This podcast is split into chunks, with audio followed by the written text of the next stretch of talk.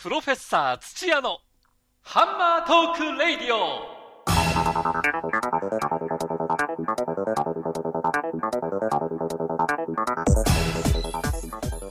悪は栄え正義は枯れる。これでいいのか日本。世の中の常識とやらをハンマーで砕きカミソリでそぎ落とす。元祖世相切りの一本勝負。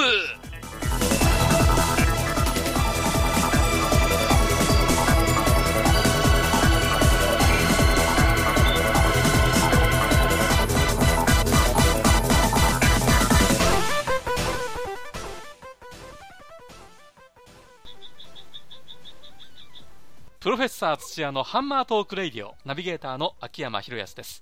そしてプロフェッサー土屋こと某大学名誉教授の土屋和恵さんです。先生こんにちは。こんにちは。ちょっとなんか耳を澄ませてたらですねあの打ち合わせの時に、はい。先生のあのー奥の方から虫の音っていうんですかね。なんか結構。もうコオロギなの。いい今年は異常なのよ。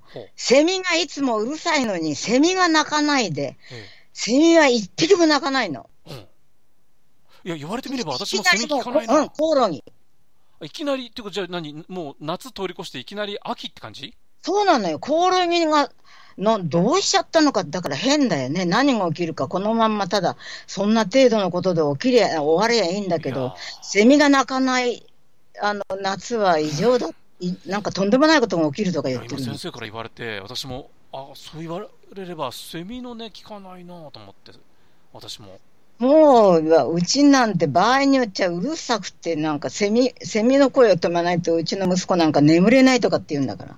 いやーなんかねセミも呆れちゃってるんですかね今の世界にでも、あれはさ、さ7年前から地潜りしてんだから、い今の世の中が嫌だから出てこないってわけにいかないだろうけどね。ということで、えー今日のおプロフェッサー土屋のハンマートークレイディはコオロギさんの音も、えーちょっと BGM にしながらお送りしようかなと思うんですけれども そこまではどうかな？うん。さて、えー今回のテーマなんですけれども、まあ早いもので、今年もね、丸もう半年が経過いたしまして、早いですね、そうあっという間ですね。そうなのね。えいや、でも大大変な、でも、あっという間って言える人は幸せなのかもよ。ああ、そうかもしれないですね、いろんな意味でね。いろんな意味で災害が多すぎてね、うんよく私は言うんだけど、うん今日は人の身、明日は我が身だと。いや、本当にそうですね。ええだからね、糸魚川の火災でもう200件ばか焼けちゃってね、もう明日はどうしたらいいかって言ったら、今度はね、水害でドーンと流されちゃって、ね明日はどうしていいかって、そうなんですよ。うん今日、だから、あっという間って言えたのは、それだけ、まあ、その大きな災害がなかったってことになるね。ね、そういう意味じゃ、あのね、おおかげさまですけれども、でも本当先生おっしゃるように、明日は我が身ですから、その通りです。一言じゃないですよね。そう。で、うん明日は我が身が、あの、政治の場合は、少数の政治を握ってる以外の国民は全部災害です。本当ですね天災よりそこが悪いんですよ。自然災害はね、全部には来ないの。うん戦争と政治は全国民を、つまりその権力を握ってるやつ以外は全部が被害者になるね。まさに災害に巻き込まれちゃう。その通り。これが悪性の怖いところで。ええ、天災じゃなくてね。うんこれが人災の怖さよ。えーまあそんな中でですね、今回は、えーハンマートーク流、勝手に新語・流行語、上半期、まとめちゃいました。ということですね。これが2つのまとめ方があって、はい。い、つものユーキャンの必ず年末に行事として、まあ日本中で有名なあの新語ね、はうん、あの10語を選ぶという、ええ。あれの候補として、上半期の言葉が出てるんですよ。そうなんですよね。7月そう。14日にあの自由国民社が、あのはい。とりあえずまとめたあ10の上半期のね注目語っていうんで、はい。今ね私手元にあるんですけれども、ね、読んで。とご紹介しますね。まあこれ、はい現代用語の基礎知識編ということで上半期の注目語順を。で、これ50音順なんですが、インスタ映え。これね、あの、インスタグラム。若い人なんか特にもうね、もう毎日のようにもう使ってますけども。次、うんこ漢字ドリル。うんこ漢字ドリル先生ご存知でした？知らない、なんか、どうしてこんな、こんなとんでもないこ言葉が出てきたのかと思って。いや、これね、漢字ドリルなんですって。で、なん何かしら、そのうんこっていう言葉が入ってるわけですよ。だから、うん、あのー、うんこが丸々出ましたって言って、じゃあ大量とかですよ。大うん、大量っていう感じをそこにこう当てはめたりとかね。うん、でも、うん、子供はもう、その、うんこという言葉にもう、めちゃめちゃ反応するわけですよ。子供の頃ってそうじゃないですか。なんかこう、ね、禁断の言葉みたいな。うん。あんまり。本当ね。ね、確かに。で、だからね、子供はもう,、もう遊び感覚で漢字が覚えられちゃうっていうんで、これバカ売れですって。へえ。もう何十万部って出てるらしいですよ。どんなセットになってるか知らないけど。えー、今度先生、本屋さんで暇があったらちょっとめくってみてくださいよ。へえ。はい。で、まあ、あと空前絶後のってね、これもなんかあのお笑い系らしいですけど、私もよくわかんないですね。珍しい言葉じゃないけどね、空前絶後なんてね。なんかサンシャイン池袋。あ、いや、池袋じゃねえや。うん。サンシャイン池崎だ。すいません。自分で間違って笑ってすいません。はい。えー、がね、やってますけど。あと、獣フレンズ。うん、これは何かメディアの、メディアミックスとかって言われているんですってね。ああ、なんかね、えー、うん、私もよくわからないですよ、正直言って。やばいですけどね、もうね、本当に置いてかれてますけどね。で、あとね、35億。いや、まあ、おと女誰かなんかお笑いの女芸人かなんかが、人類に70億？半分は男だって言ったっていうのよ。そうそうそうそう。あの、ブルゾンのちえみさん。いや、でもな、なぜそんなものがなのよ。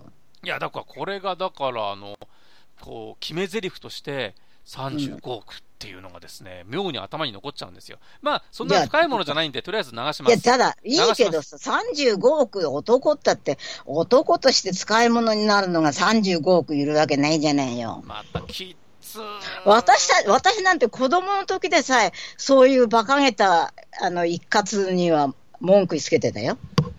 だからね、そういう意味で、いろんなあの文句がある人もいるし、あ、そうか、35億もいるんだからそうだねって諦めなくてもいいなとかいいわねっていうような人もいるし、様々です。様々です。はい、ここは流してください。はい。次に、忖度。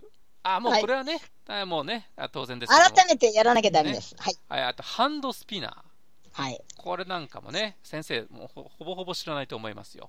全然、なんか、ね、あの、手のひらサイズで、なんかあの、うん、キュービックのね、ゲームみたいなことやるんですって？くるくるくる回る。私も遊んだことないですけど、まあなんか、ちょ、海アメリカなんかにちょっとこう行くと、あの、ハワイなんかの ABC ストアなんか行くと、レジのところになんか山のように積んであったんな、なんだこれはとかって言って、私もね、えー、それ以上興味が湧かなかったんで買わなかったんですけども、1ドルとかそんなもんで売ってましたよ。次に、フェイクニュース。ええー、これも後でもうちょっと、あの、取り上げたいですね。だって、まあ、フェイクニュースのもとは、日本じゃ、あの、官邸、政権、政府ですから。あまあなんか日ね、日米両政府でフェイクニュース、ね、ええフェイク元っていうのは、日本の場合は一番やってるのが、何しろ、ねえ、うん、ついでにメディアもあるかなって言われてるんですよね。これはメディアが、そのフェイク、ね、あの、これを盛んに使ったのは、自分もやってるくせにって言われてるトランプさんなのよね。そうだよね。そう、自分に関するもの。そう。続いて、藤井フィーバー。まあ、これはね、最も明るいね、うん、な29連勝で、えー、史上最高になったんでしょ？そうです、あの藤井聡太。第一になったね。そう。ねまだ中学生ですよ。そうよ。名古屋の、だから、名古屋大学附属中学かなんかですよね。うん。名古屋って強いの？いや、たまたま出たんでしょ？そうなんです、ね、いや、わ、私のいとこがね、あの、うん、あの、あれと、ひ、ひふみんと 同世代でね、うん、九段で、九段だったけども。ね、今、ひふみんもフィーバーしてますよね。そうよ。うん、ついでにね。プロダクションに入られたとかって。そう。えいや、いやあの人、なんか猫を可愛がってとか、なんとかっていね、あの、え一頃ね、変な評判だったけどえね。えさあ、うんそしてもう一つ最後、10番目にメルカリということで。これはなんか、あの、フリーマーケット、フリマ、フリマってそうう、んそのなんか、特に流行ってる部分なんですってね、ここがね。ね売れてるみたいな。ええまああのねえーヤフーオークションとかってのはもう昔からね結構使われてきたんですけどもね、はい最近出てきたメルカリっていうのが非常に手軽に自分のあの使ってないお洋服であるとか靴とかそういったものをこう写真ちょっと撮って載せるだけでもうそれであの売買ができちゃうっていうような手軽さが受けてるっていうね。うん。まあ、若い、ね、特に女性なんかあーがユーザーで、えー非常に人気だっていうのがこのメルカリということで、それ、安くなったってことね。なんかほら、あのー高いルイ・ヴィトンだとか、要するにバッグの類がここ20年ぐらい高値で古いのを売買してるって話あったじゃない。えで要するにその段階を超えたわけね。ーうーんといやあの、そういったものもあるでしょうけれども、うん。とにかく個人が個人とこうやり取りできるというですね、しなかもあそのスマうんスマホで簡単にはいその物々、まあ物々っていうのがまあ買うんですけども、うんあのー買える、売れるし買えるしという、その手軽さが受けてるんでしょうね。うん。えーまあ、だでもね、社会的問題になっているようなこともなんか今、出てきてますしね。はいまあ、ということで、まあ、ちょっとご紹介をしたように、このあの、はいユーキャンの新語・流行語大賞の上半期っていうのは、やっぱりあのビジネスっていう部分もあるでしょうから、ある意味、いろんなジャンルからこうバランスよく言葉を引っ張ってきてるっていうのが、よくわかりますよね。でもね、忖度、フェイクニュースで凶暴剤のように、本当に怖いものは入ってないね。さあ、ですから、ここで、こっからがハンマートーク流、その通り。勝手に、勝手に新語・流行語ということで。どうぞ。えーですね、もう時はい間いくらあっても足りないんですけども、そうなんですよ。まあそれでね、先生、我々もずっとこのあの大体月に2回ぐらいのペースで、今、このやハンマートークレディをあの、お聞きいただいてるわけじゃないですか。ねはいで。その中で、まあ、その取り上げている、まあ、問題であるとか事象っていうので、それが妙にやっぱりこの振り返ってみると、上半期によく使われて、今、世間を賑わしてるなっていう言葉とこうマッチングするんですよね。でちょっと私ね、はい。えー書き出してみたんですけれども、はい。先生、いや、ちょっと文句あったら言ってくださいね。はいやっぱりなんだかんだ言って、これ、忖度でしょうと。はい。ね、上半期。はい。だからご意向、はい。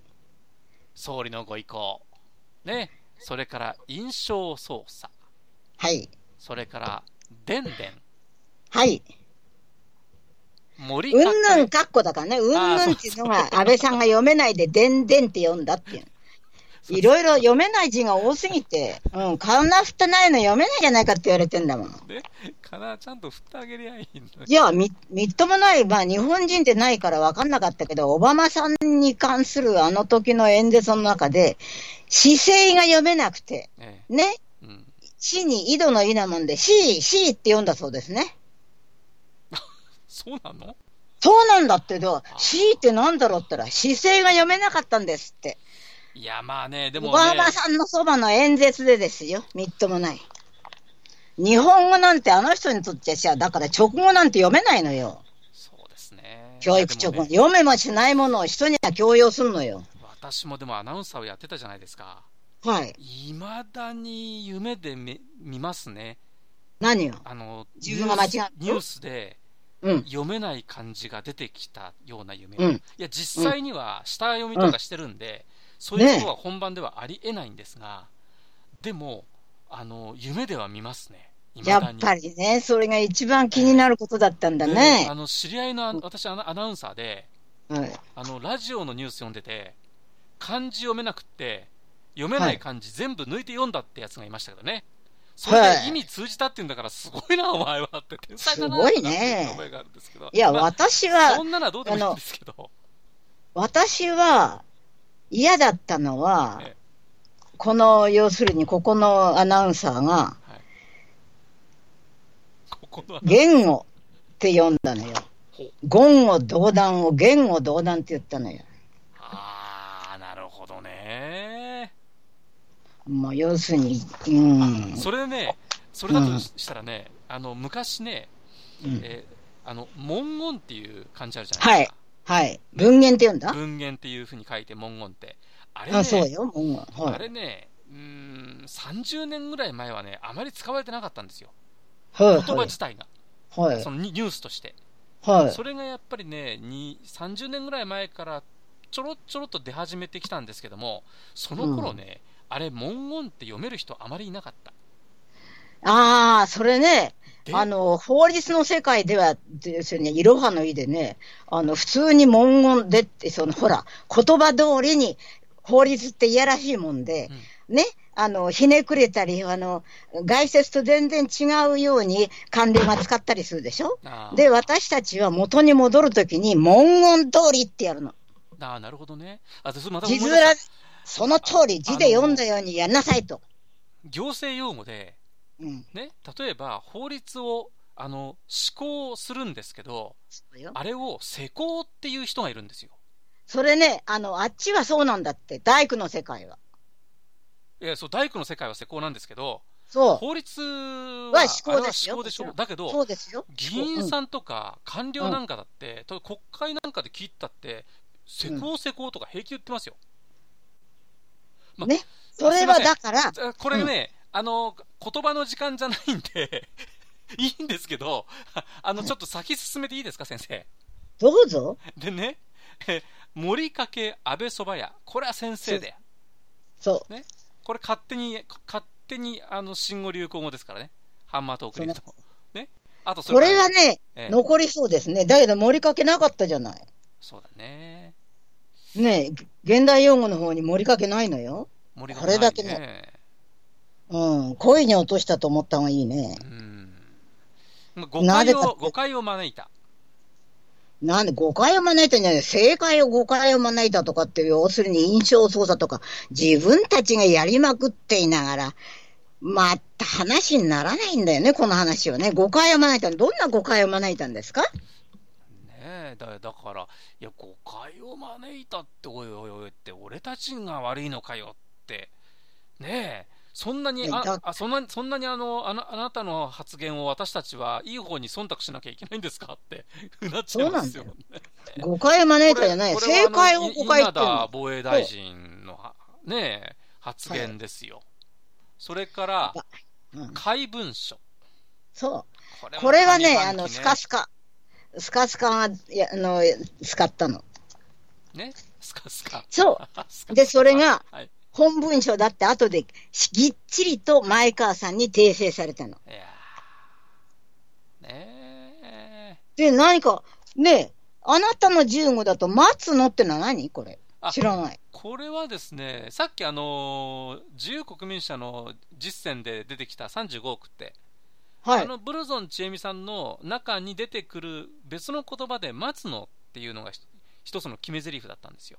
私は勝手に35億でも待つのの方がいいんじゃないかなって思ってあえて持ってきたんですけど、っていうのは、えーなんか今のせい、あのー内閣も、待ってりゃ、ちょっと首すぼめて待ってりゃ、なんか嵐すぎるんじゃないかぐらいの勢いじゃないかな、なんてね。面白いね。なんかね、もうやり過ごそう。はい。そうそうそうそうそう。だから、うん、やり過ごそうでしょ。勝手。だけども、こっちは、こっちも待ってるよっていうぐらいの意味で、上半期、この待つのあ、それでなのね。私の知らない言葉だったの。まあいいか。で、最後にですね、共謀罪。そう。最初に持ってこなきゃいけないね、これ。あーで、これは、勝手に新語・流行語、ハンマートーク流の共謀罪は、あの、共謀なりの共謀罪。そうです。ね、こそのれ先生が言った通りよ。そうよ。うん。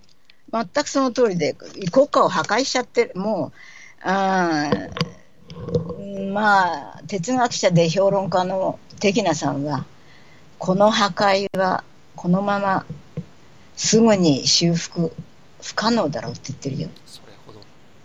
相当な時間をかけて、うん日本の破壊度がちょっと、やっぱり、この前言ったでしょ、そのことね。メガトンうん、級っていう、インテリにとってはもう、この国がよほどしないと戻れない、まともに戻れないって、とんでもないことになってるって、うん、言ってますね。先生。はい。まあ、勝手にですよ、こうやって並べてみました。まあ、冒頭では自由国民社の上半期の15。そう。ね。で、えーその後は、ハンマー特流の勝手に新語・流行語上半期。はい。でも、はい先生勝手に先生にですね、やっぱりちょっとまとめてもらいたいんですよ。で、この中に、私、あるものもあれば、え、もちろん、先生が選んだものもあると思う。ええ、もう、あの、まあ、共あの共共謀罪ね、損得、そ忖度は、あの、本当は、まあ、損得なんで今、すけどねはい。損得忖度というのは、実は、要するに、勝手にしろじゃなくて、勝手にしろじゃないのよ。良きに計らえを、良きに計らうことなのよ。相手の意の通りに。はいわかる？はいはい。いいね。はい。でもそこには必ず、要するに悪しきに計らえ、良きに計らえって言葉しかないけど、実は悪しきに計らえを忖度してるから問題になるのよ。面白い。良きに計らえじゃなくて、違う、悪しきに計らえなの。その悪意を読んで、その通りにしておきましたっていうんで、政府に貸しを作ってるつもりよ。いずれいただくつもりそれは今先生がちょっと口走った、損得な損得感情での損得なもちろんよ。うん貢献でもなく、公の見識があるわけでもなきゃ、国のためでも何でもない。省のためでもないよ。多分自分の立場よ。だってなんか佐川さんかなんか、ね、うん、その見本みたいで、あのー国税庁長官になりましたよ。知らぬ存ぜぬで白を切ったのね。立派な侍なんだそうですよ。ねえ。ああいう見本があるわけよ。でもね、あれは結局、安倍さんって人が幼稚で、安倍さんが決め、決めて、まあ、こんだけ忖度忖度だの、ご意向だのって言って、あそこまでごまかせるんだから、安倍さんの意向が強いんだろうけどね、私はね、あの人おつ、おむつしてんじゃないかとかよく言われてるけど、頭におむつしてんじゃないかと思うの。っ っていう、その心は？てことは、おむつが取れてない。まともな大人じゃないよ。いやー、笑えないけどね、言われちゃうと、うーん。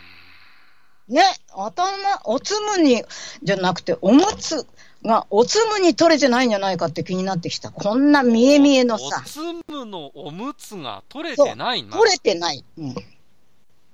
なんか、あおつむのおむつが取れてないんだ。うん。おつむにおむつが取れてないよ。こんなんね、一人前の人間のやることじゃない。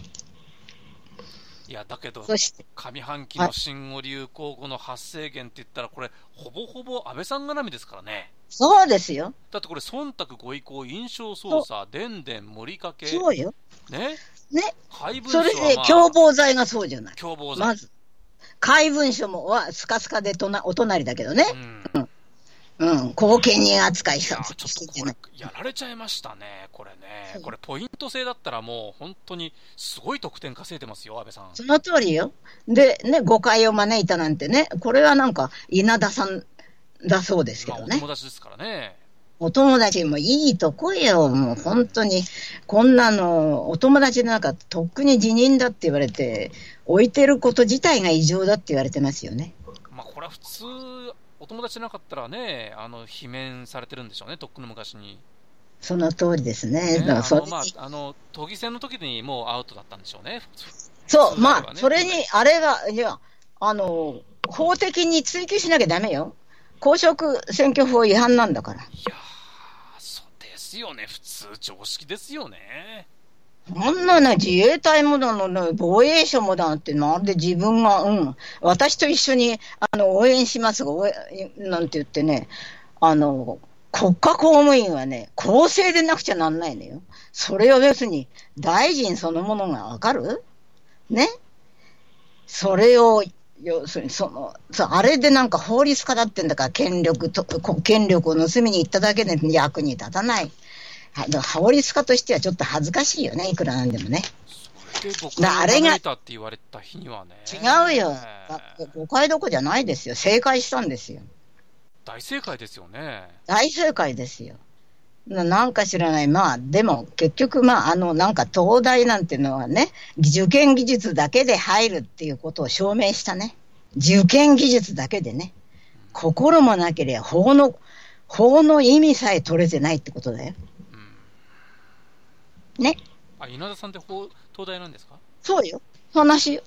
なんか、うん。あの、豊田さんだけがそうじゃないのよ。二人とものはずよ。ずいぶん落ちたね。まあ、前から落ちてるって有名だけどね。うん、あ、豊田さんも東大でしょ？そうよ。例のなんかドナドナリストね。ああ、このハゲですか？そう、このハゲ、ハゲぐらいならいいけど、お前の娘をどうこうしてやることの、え、あの、し、死ね、死ねの、死ねだとか、なんかとんでもない、うん、要するに最終的な悪魔を浴びせててない。まあ、あああいうああいう男も女もいますけどね、でも立場が立場ですからね。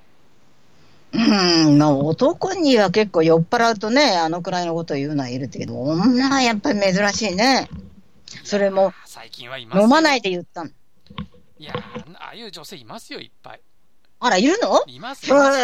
いますよ。なんじゃ、私は、私が強いから言わせないんだね、多分ね。先生に言う人はいないでしょうね。だから、だから私ね、1000倍お返しされちゃうから。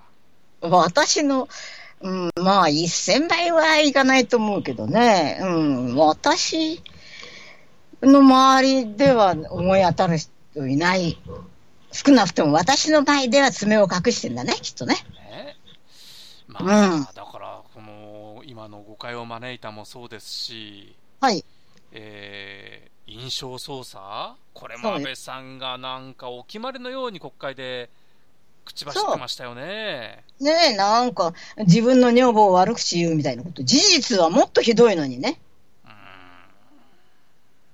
ねえ、事実はもっとひどいのに、こういうのって何なんだろう。真っ赤なものがさ、ちょっと赤いっつったら、赤いなどという印象操作で、俺の女房を赤くするななんて言ってるようなもんでね。そういうことだよね。そうなのよ。めっちゃくちゃな話です、これ全部。自分たちがやりながらって、そのほら、法律の世界でダブルスタンダードってよく言うじゃないよ。自分に、とかね、お腹目に対して使う言葉、ね、ことと、ルールと、ね、外に使うのが違う。いわゆる相手によって違う。ね、それダブルスタンダード、自分たちは自分がやってることに、お前はなんだ、お前はなんだって、これどういうことなの？いや、先生はね、まあ、法律の専門家として、うん、でも命はやはりそこの条文であるところの言葉じゃないですか。そうよ。ね、これだって法律家が忖度しても始まらないじゃないですか。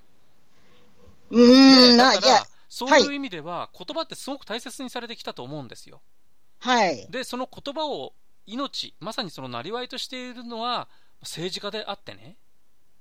その通り。はい、その政治家がですよ、忖度しろとか、いや、これは忖度されたものだからとか、そう。ね、誤解を招いたとか、いや、印象操作う。んぬんとか、怪文書だとか、どうも先生、改めてちょっとね、振り返ってもらいたいんですけれども、はい、なんかこのあの安倍さんのお仲間になってから、内閣が、どうも言葉遊びがもう究極逃れ。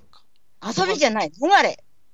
言い逃れその場限りの言い逃れで、どうにでもなるということを親方がやってるから、下々が全部やってるだけじゃない。いや、これは本当に。犬、犬が飼い主の真似してるだけだよ。犬が飼い主の真似をしている。そう。その程度のことよ。いやね、これはね、本当にね、あの、教育によろしくないですよ。よくないですね。うん、ま、その、教育ってそもそも、どういう、何を教えたらって、でもね、あの、子供はね、あの、忙しいから、今一番分かってるのが、この安倍のダメさ加減を一番分かって、一番嫌ってるのが、嬉しいことに女性陣なんですって。実は男はうん、会社で忙しくて、付き合いが忙しくて、一杯飲むのに忙しくて、まともに、要するに国会中継も、いわゆる仕方なしに説明しているテレビを見てる暇もないから、犬 HK あたりの適当なお話で分かった顔をするだけが平均の男だから男のえー支持率の方が下がってないんだって。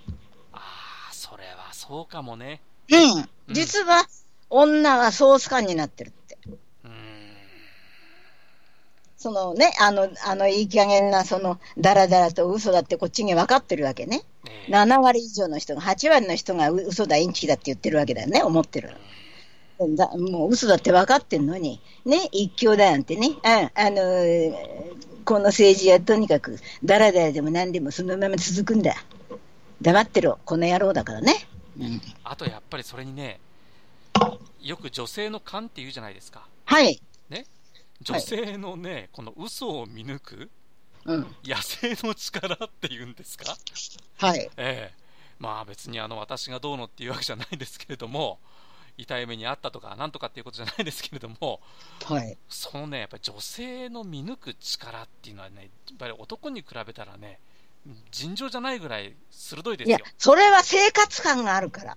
うん男はやっぱり何かその乗り物に乗ってる、要するに社会のっていうか、世界世間が用意した乗り物に乗ってんのよ。えね。で、だからそれが花電車だと、なんか自分が乗ってる花電車いいもんだと思うわけよ。えなあなるほどな。うん。うん。ところが、女はもうちょっと、あの、生活って要するにね、終戦直後、途方に暮れて、何にもできないで、戦場向いてたのは女、男で、今晩のご飯のために動かなきゃなんなかったのは女だったって。あそれは深い話だ。それ、本当に男は半年っていうか、あの終戦の後、もう船け、ほとんどの男は船けでどうしようもなかったってね。ん、で買い出しに行ったり、それが芋であっても、今晩のおかずを考えてっていう、その女の力で立ち直ってきたのよ。いいとこはみんな男が取ったつもりでいるけどね。そういうことですね。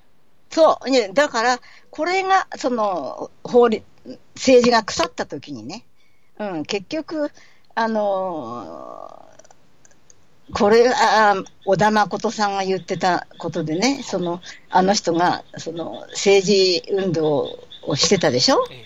ベヘーレンなんつってね。でね、そんな日本でね、ベトナム平平和なんて運動やったって、ね、あの、大衆が動くわけでない、もったいないってインテリの仲間に言われたのね、友達にね。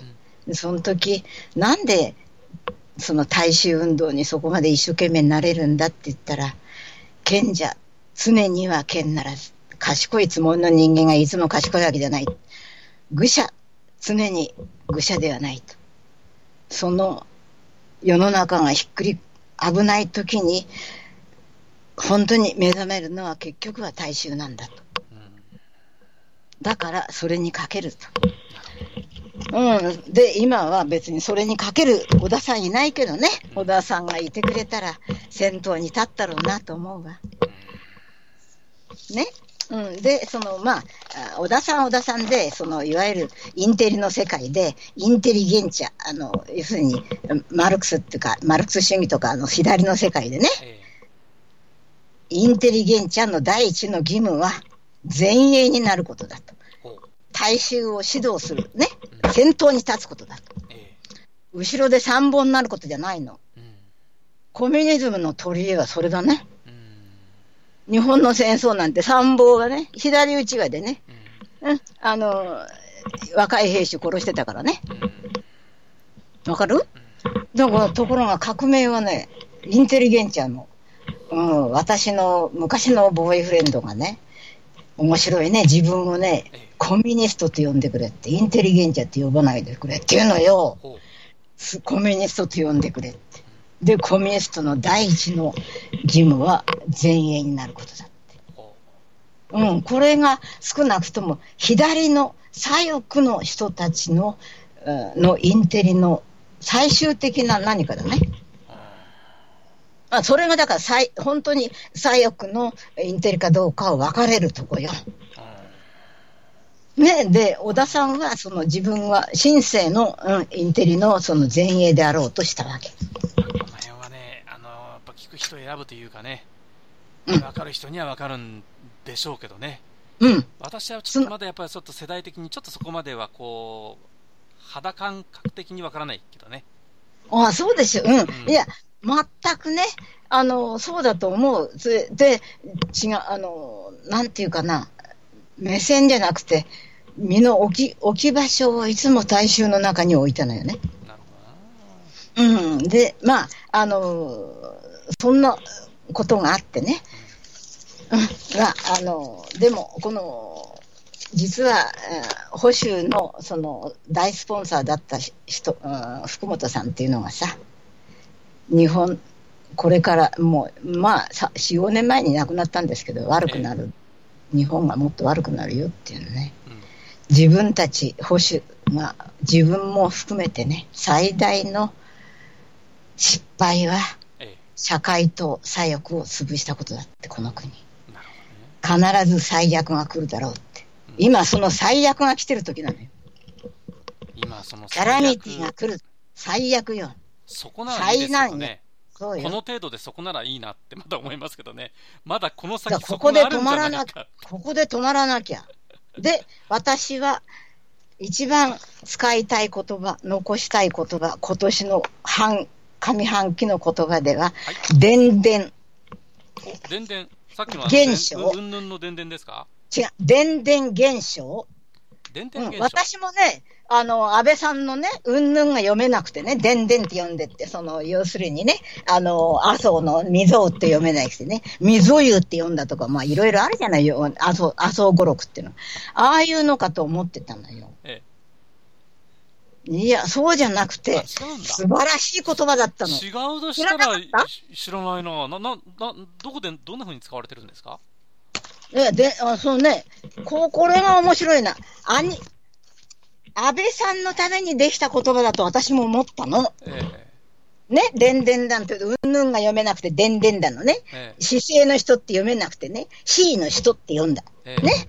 ね、あの、確一って読めなくてね、外地的って読んだんだってさ。出てきますね。出てきますよ。そんな、それだと思ったわよ、私も。ところがね、テレビアニメ界の決まり言葉なんだって。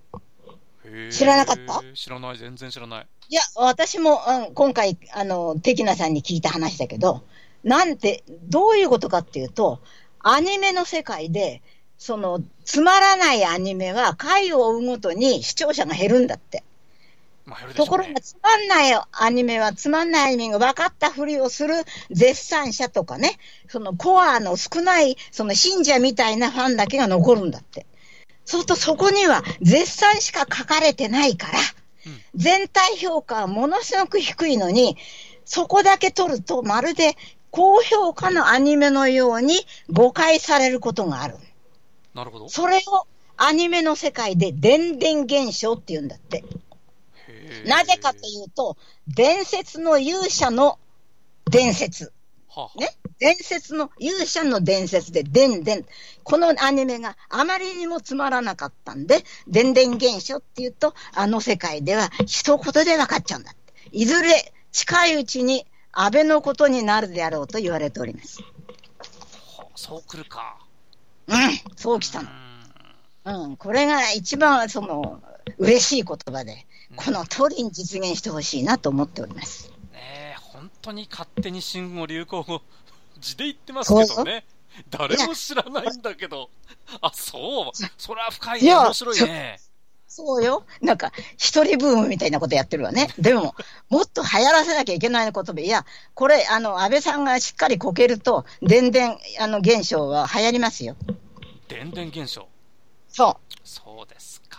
う。うん。あの、元はね、テレビアニメ、伝説の勇者の伝説というアニメがあまりにもつまらなくて、それに対してできた言葉だけど、伝々は多分そのうち安倍のことになるだろうと。なるほどね。まあ、利益供与っていうか、あのお、お友達の中だけではね、居心地がいいでしょうから。その通りです。ね？の、で、あの、要するに、お世辞、ね、あの、おべんちゃらばっかり、よく、まあ、その余ったれたおべんちゃらばっかりにぶ、だそれも、だからガキっていうのでは子供なのよ。おむつ取れてないのよ。おつむのおむつが取れてない。そう取れてないこれも新語・流行。なりそうですね。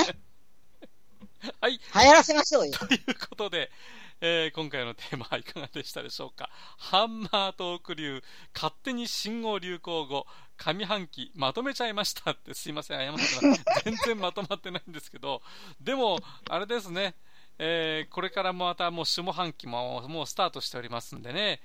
だけど先生あれですね、こうやって改めて上半期振り返ってみても、なんか心ウキウキするような言葉って少なかったですね。いや、ないない。だって、世の、日本が、あなたたちっていうかな、要するに法律とか、えー、をやらない人とやる人とっていうか、えらい、そのショックの度合いが違うんじゃないかな。例の共謀罪。まあそう、共謀罪。もう、うん。でもその、ここのところね、だから、うん、もう要するに、どの子も戦争にはやらないっていうお母さんが立ち上がったなんて言ってるじゃない。ね。うん、母親大会ってね、うん、続いてんのかな昔時々顔を出したけども、母親大会ではね、あの、母親たちが二度と子供を戦争に、戦場に送らないっていう、その決意が最初だったのよね。改めてね、うん、あの、参加しなきゃだめね。まさにね、あのただ繰り返してはいけない歴史ってありますからね。その通り、いや、多すぎます。いや、それはね、あの、実は、ゲーテが言ってる言葉です。その、先祖が、その、まあ、積み重ねてきた罪を私たちはやっぱり背負うと。ね。だけど、気をつけなきゃなんないのが私たちがそれを倍にして子孫に残しちゃうんじゃないかと。そのことを恐れるってゲーテは良心的な人だからそう言ってた。罪、ね、罪を積み増してはいけない。少なくとも積み増さないようにしようと。少なくともね。はい、ゲーテの言葉です。